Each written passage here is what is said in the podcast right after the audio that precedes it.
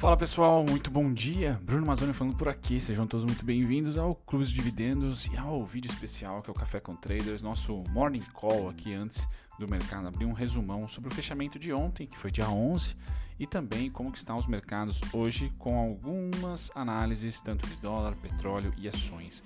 Vamos lá, eu vou estar tá convidando vocês sempre essa semana para participarem não só do Instagram, tá? Mas também do grupo no Telegram. As informações estão todas, links, todas na descrição. Bom, quais foram os principais destaques de ontem com direito a release, tá? Via varejo, tá? Vou fazer vídeo hoje sobre o release. Banco BTG Pactual, muito bem também. Natura, Raia Drogazil, que aonde eu vou em Jundiaí tem uma Drogazil, incrível. E Magalu está se recuperando um pouquinho da queda no release. Então nós temos aqui varejo, banco de investimentos, varejo de novo, Natura, né? E depois varejo de farmácia. Todos aqui com vendas, tá? O nome mais bonito do ano é e-commerce, tudo que tem, tudo que está se digitalizando ganha a total atenção, seja no mundo dos investimentos, como é o Banco Pactual, Pactual seja nos outros mercados aqui de marketplace, saúde, né, farmácia, cosméticos, tá certo? Isso o mercado compra e comprou forte ontem. A variação do dia, veja como descolou ah, da variação do dia, foi de 0,25%. O Ibov briga aqui em novembro para que no ano a sua rentabilidade esteja abaixo tá?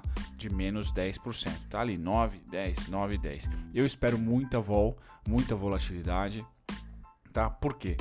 Porque o rush natalino veio muito forte e veio íngreme, né? Veio assim, em, em, basicamente em 20 dias seguidos de compra, tá? Sem nenhum grafista fala, né? Pullback, sem nenhuma retração, tá? Então é de se esperar 2%, para cima 2% para baixo, 3, 4%, né? Nós tivemos aí pelo menos quatro pregões invadindo acima de 4% nos últimos, nos últimos 10 pregões, tá? Então é de se esperar a vol. Tá? Apertem os cintos, mas final do ano é sempre um momento mais positivo do que negativo, um momento mais comprador do que vendedor, tá? Então o viés ainda é de alta, gringos estão a recorde comprando nosso mercado à vista, só que lembrando, o mercado à vista é para longo prazo. Não necessariamente o que eles compram hoje né, vai refletir ali em lucros para este mês.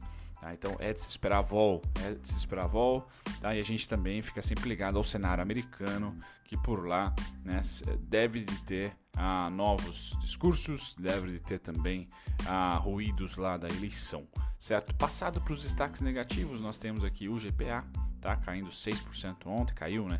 Banrisul caindo 6,44. Vou fazer um vídeo sobre o Banrisul também, tá? Preciso anotar.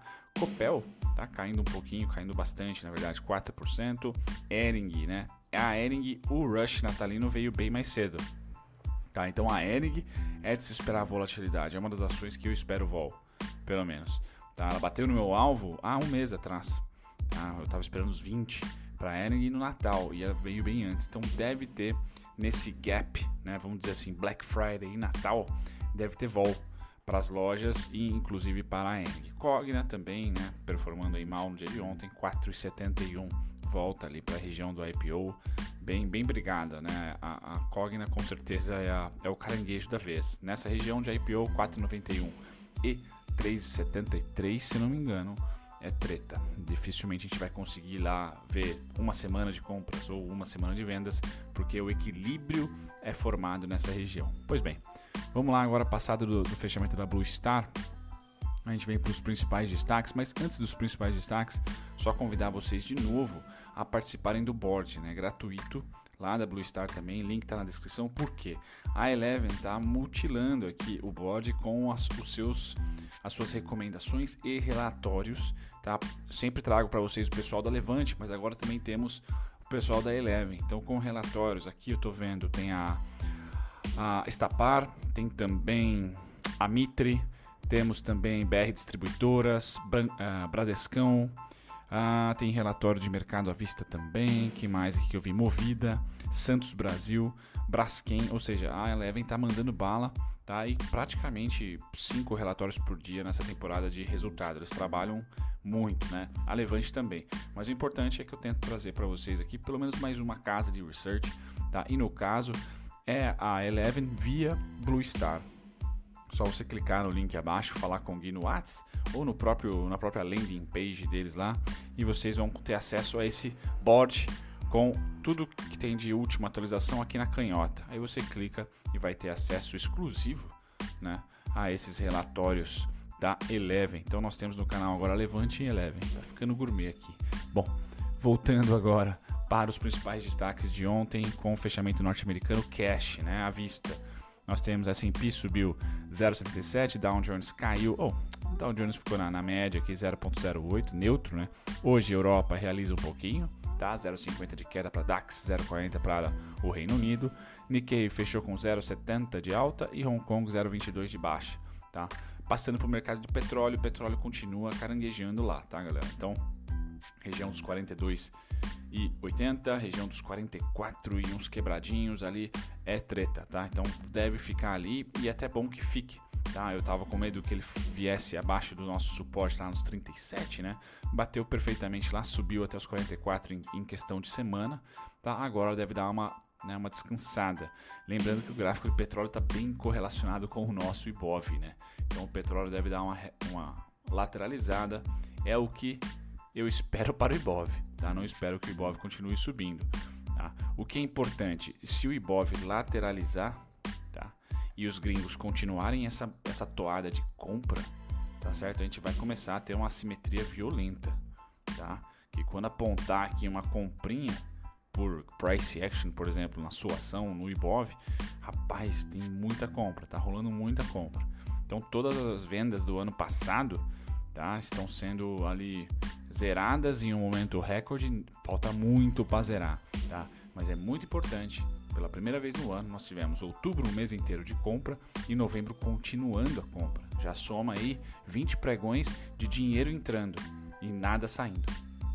Tá? Então é muito legal né, para o nosso mercado de ações essa liquidez. Liquidez é sempre bom, bom para trader, bom para investidor, ah, bom para a B3, né, com a, novos IPOs. Então tudo isso é uma salada importante. O mercado financeiro cada vez mais se transforma numa ferramenta necessária para nós sardinhas. Primeiro, se proteger da inflação. Segundo, se proteger do câmbio. Tá? País em desenvolvimento tem esses dois fantasmas e o mercado acionário muitas vezes consegue proteger seja investindo em exportadoras, tá? seja investindo aí para tentar rentabilidade maior do que o IPCA, já que o nosso título público já não consegue passá-lo. Tá? Metais, como é que tá? Ouro, desde que o Biden, desculpem o barulho ao fundo, desde que o Biden apareceu, voltou aí o bull, o bull rush aí para os metais, ouro e prata subindo, certo? Quando a gente passa para o minério de ferro, o minério de ferro mostra aqui para vocês, tá? Continua no 120 se recuperando.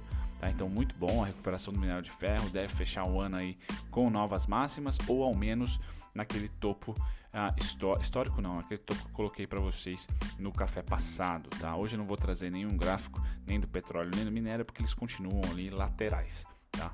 Passado do minério de ferro, a gente vai para o agrícola. Hoje o cafezão recorde de exportação. Tá? ah, subindo 1,68, algodão cai 0,80, soja neutro 0,17, trigo cai 0,50, açúcar cai 1,29, tá? E milho cai 0,48%. Então um dia não muito contente para as commodities de grãos, tá? Passado agora para o mercado de proteína animal, nós temos aqui futuros de gado de engorda, tá? Hoje, assim como os grãos, as proteínas deslizam um pouquinho. Tá? O único que sobe aqui é o futuro de gado em pé. Esse é realmente um touro, tá? Incrível, certo? E a Minerva, a Marfrig segurando, tá? Elas não estão decolando, tá? Há muita instabilidade no dólar. Não há instabilidade no preço das commodities. Eu acho que é muito mais um lance de ir para o risco não dolarizado aqui no Brasil, mas quando e se o dólar apontar para cima de novo, nós vamos ter esse setor com commodities lá em cima, tá? Dólar lá em cima, certo? E demanda chinesa, não tem lockdown na China mais, lá na casa do chapéu, tá? Então são três grandes drivers para um setor que está vivendo assim um ano, dois anos já, né? Um por catástrofe ano passado pela gripe suína lá no, peste suína lá no, na China.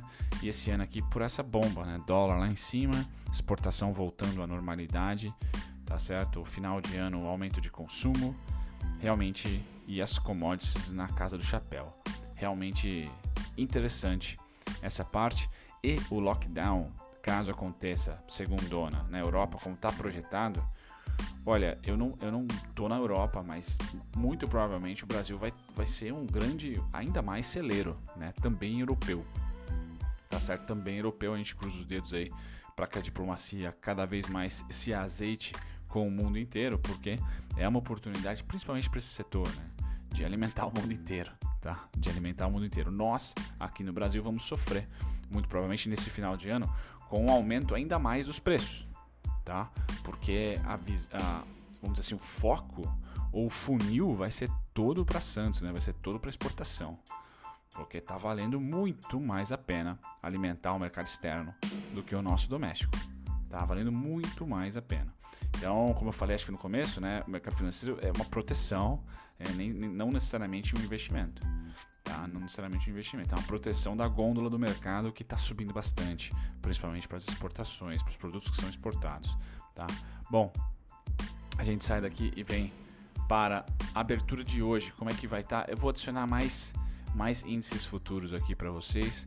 Tá? Eu acho que está sendo muito pouco esses, esses, seis, esses cinco aqui, mas eu acho que são os cinco principais para nós, né? Faltando só o chinês aqui. Então, S&P sobe 0,77, Nasdaq 0,47. Percebam que acabou o combustível aqui das subidas homéricas, tá?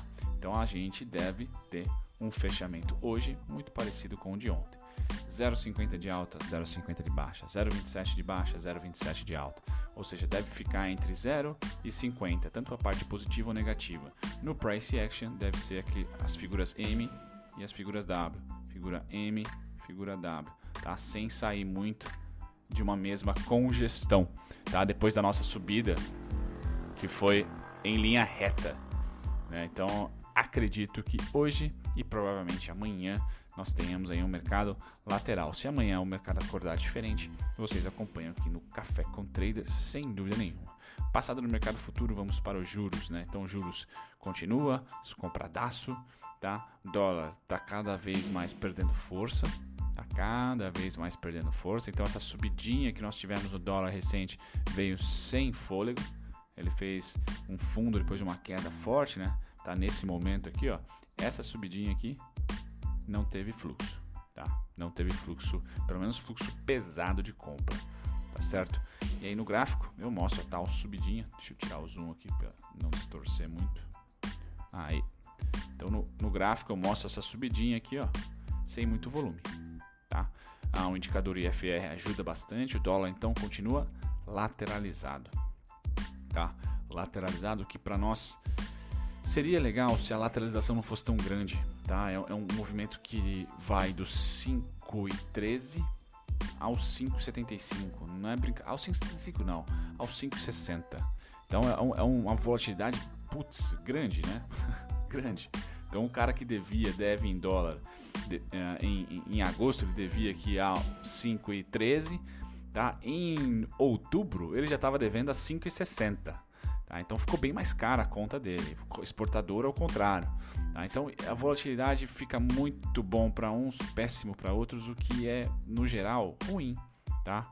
Ruim, principalmente nós que temos ali, dá para contar nos dedos os setores que exportam. Né? Então é importante que o dólar lateralize. Lógico, mais importante é que ele, que ele perca valor né, para o real se valorizar. Tá? Pelo menos aqui em uma faixa entre 3,50 a 4 reais é onde né, eu vejo mais consenso ali de um dólar bom para todo mundo. Então, por enquanto, está nas alturas. Eu espero que ele se lateralize aqui, ó, entre 5,13 e 5,40. Tá certo? 5,13 e 5,40. 5,41, 5,41,9 aqui é a, é a resistência atual e principal ponto de treta, né? Aqui é onde mais rolou negociação. Tá? Depois a gente tem essa faixa e depois essa faixa. Então, três faixas importantes, tá bom? Passado do dólar, a gente vem para o contrato do índice futuro, que começa a parar de ser vendido pelos gringos, né? E inverter a tendência. Então, a gente deve vir aí para um, uma venda no mercado à vista logo logo, depois dessa alta, e eu não sei se vai ser nesse mês, tá? E uma compra no mercado futuro ou pelo menos uma realização no mercado futuro quando se aproximar do seu fechamento de contrato. Fluxo ah, dos gringos continua nas alturas, né? Vejam como eles estão comprando no matter what, né? O último dia que eu tenho computado é dia 9, então um pouquinho de delay aqui, mas muita, muita, muita compra, tá? Então não, não, não, não é um, um bom momento para primeiro aportar a longo prazo, você deve estar tá comprando no topo de 2020 ou muito próximo do topo de 2020. Então pouco vender. É o momento de quem aguentou a compra que fez lá no final de agosto, depois dos resultados, em setembro, tá certo? Depois dos resultados e agora está colhendo os frutos, tá certo? Agora está colhendo os frutos. Nesse momento, tá? Quem quer comprar barato e é grafista, né, tá esperando um pullback, tá certo? Quem quer vender está esperando uma reversão do fluxo. Nenhum dos dois veio até o momento, tá? EWZ, tá? O rush natalino trouxe a gente de novo para o topo de julho, agosto, Tá? Então é um momento de extrema decisão aqui. Tá? Eu espero que o EWZ, assim como o nosso índice, faça isso aqui. Ou entre o 32,85 e o 31,50, ou entre o 31,50 e o 29,68. Tá? O que eu mais uh, estresso para vocês é que não houve um pullback, principalmente para essa região dos 29,68. Tá? Não houve ainda um pullback depois dessa, dessa alta forte. Aqui, ó, teve. Bom, subimos. Pum, inverteu. Tá? Teve um pullback também de compra. Então, o mercado foi mais técnico durante esse momento e durante esse momento aqui. Nessa alta, uh -uh, subiu com tudo e com gaps ainda. Tá? Não, é, não é fácil operar isso. Sinqia volta a bater recorde de receita líquida, então destaque positivo foi o trimestre do trimestre foi a carteira de contratos recorrentes de software, pessoal que assina lá contratos, que alcançou o valor bruto, novamente recorde de 152 milhões. Então assim que é aquela ela papa tudo, né? Ela vai comprando empresa e vai crescendo, vai crescendo. E é, o setor de tech está na moda e com expertise no setor financeiro. Né? Então, além do tech, o subsetor é, é financeiro. Ótimo, o mercado adora. Pode ser a nova, a nova Cielo tá? Queridinha ali de Cielo na época boa, tá? Queridinha ali de um, de um setor financeiro não, não bancário, eles chamam, né? Se não me engano, não bancário, tá? Ah, as ações da Sinqia, ao contrário do resultado bom, eu acredito mais em um crash, tá? Momentâneo do que numa alta, tá certo? Devido ao momento de mercado, tá? Momento de mercado um pouco ah, à espera ah, de, de, de, de mais um estímulo, tá? na economia. E me parece que o estímulo virou meio que político, principalmente na terra que mais importa, que é o Tio Sam. Tá meio conturbado as eleições por lá. Então o mercado deve entrar em banho-maria tá? até que se saia aí as novas novidades em relação a estímulo, presidente, política, econômica e tudo mais. A gente deve entrar também por aqui em um, em um banco de espera, em um mercado de espera, certo? E na 5 eu tenho 2177. Se eu tiver enganado, o primeiro sinal da 5, que ela não vai cair, é o seguinte: fecha acima do 2177, retesta de cima para baixo, igual fez aqui, igual fez aqui, tá? Por quê? Foi resistência, resistência, rompeu, virou suporte, suporte e suporte. Agora tá tentando aqui brigar de baixo para cima, então por enquanto é resistência, por enquanto, tá certo? Por enquanto. Passado aqui da Santos, Santos Brasil agora, a, a Levante mandou bala e falou: olha, acreditamos que o resultado regular e, uh, e levemente acima do esperado da Santos Brasil já está precificado no mercado, pois a empresa já havia divulgado os dados do volume do tele, Telecom Santos. Da A11 também publicou o seu relatório da Santos Brasil. Então você tem duas casas aqui falando sobre ela, sugiro vocês darem um pulinho lá. Eu tagarelando sobre price action tá? A Santos Brasil tem um belo sinal técnico, tá? Um belo sinal técnico que é o que? Volume acima do normal durante esse período aqui, ó. E o preço tá lá. Tá, soltou um baita candle de compra por aqui. Então a Santos Brasil, o primeiro sinal de alta para mim seria vencer essa região amarela. Tá lá, brigando. Então vença, teste de cima para baixo. Tá? A melhor maneira de eu ter segurança que aqui é um risco, aqui é uma boa região, tá? E aí eu tenho os alvos para cima como estão na telinha para vocês. Tá? Na parte do crash, se ela vier a ter crash para mim, ela volta aqui para o IPO 3,15, 283, 274. Tá? Mas está numa região de muito interesse, é a região onde eu, eu vou ficar focado aqui em observar o preço, comportamento. Tá certo? Comportamento. O que ela tem que fazer? Vencer essa região, fechar acima e em algum momento testar de cima para baixo. Bom, beleza, porque aí abre para mim todo esse leque aqui dos 4,30, 4,40 até os 5,40. Aí ela começa a ter um movimento que pode gerar a manutenção da recuperação desde maio. Certo? É isso sobre a Santos Brasil, galera. Hoje eu também vou trazer a Lame 4 da Lojas Americanas, que foi pedido de um inscrito aqui pelo Instagram, tá? Lame 4 eu realmente espero ela a 20 reais, tá? Pelo price action dela e por ser uma ação a la Betol, né? Ação fogo de palha, né? Que sobe depois, sobe, sei lá, 70%, ou seja lá qual for a porcentagem, depois cai muito, tá? A Lame é isso, ela sobe e cai muito, sobe e cai muito, sobe e cai muito. Esse movimento aqui foi muito bom, mas depois, depois de muito tempo, tá certo? Depois caiu bastante. Então agora eu espero de novo que ela volte a essa região aqui, tá?